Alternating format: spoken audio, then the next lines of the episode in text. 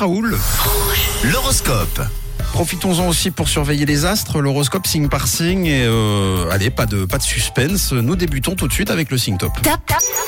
Et c'est top pour vous les béliers, faites-vous confiance aujourd'hui les béliers, lancez-vous, la fin de semaine s'annonce très très bonne. Alors pour vous les taureaux, sachez profiter des petits plaisirs de la vie, que ce soit en famille ou avec vos proches. Alors les gémeaux, vous pourrez compter sur l'appui de vos proches justement et ce sera le bon moment d'ailleurs pour demander des conseils. En ce qui concerne les cancers, vos rêves pourront devenir réalité. hein. Laissez votre spontanéité s'exprimer. Les lions, vous vous montrerez pointilleux aujourd'hui sur le moindre petit détail, votre entourage risque un peu de se moquer de vous.